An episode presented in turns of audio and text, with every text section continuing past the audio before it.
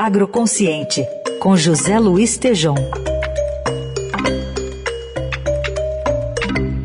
Bom, se você ainda não sabe, fica sabendo então que tem estreia, tem novidade aqui na Eldorado. Estreou na segunda-feira aqui com a gente, de volta o José Luiz Tejon com a coluna Agroconsciente, às segundas, quartas e sextas. Hoje é dia. Bom dia, Tejon.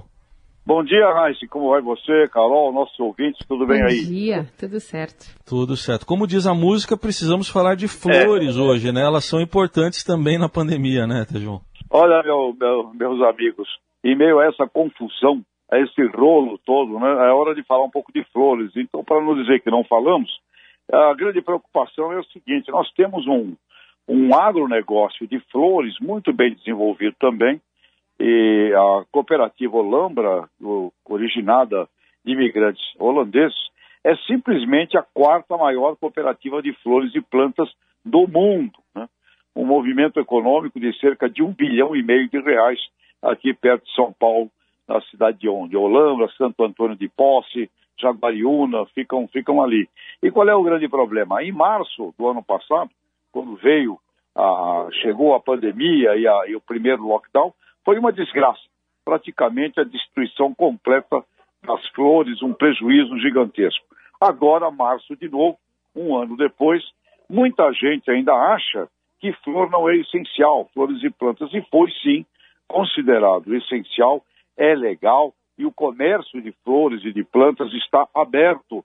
E eu estive lá na segunda-feira, logo depois do nosso comentário aqui, e eu vi novamente uma cena tristíssima: 20% eh, das plantas e flores eh, sendo descartadas, sendo destruídas. Uma, uma cena eh, muito triste. Portanto, o alerta que faço aqui: existem ofícios da ministra Tereza Cristina, pronunciamento do secretário aqui do Estado de São Paulo, Diniz Junqueira também, reenfatizando essa determinação.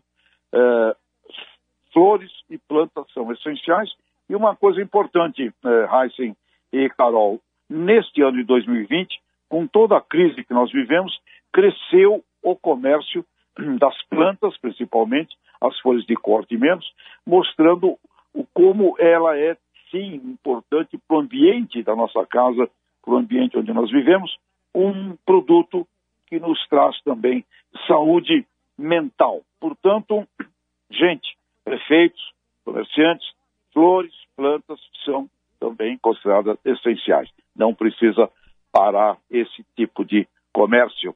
É isso, Heisen e, Darol. E o agro vai passando por cima de governos. E só para dar um, pitaco aqui a mais, a ilegalidade, o problema do desmatamento, existem hoje lideranças do agro clamando, pedindo para a aplicação da lei. Aplicação da lei é o que a gente precisa para o combate desse outro ponto preocupante da imagem do agronegócio. Tejão, só para encerrar, chegaram aqui duas mensagens já de ouvintes e também me surgiu essa dúvida.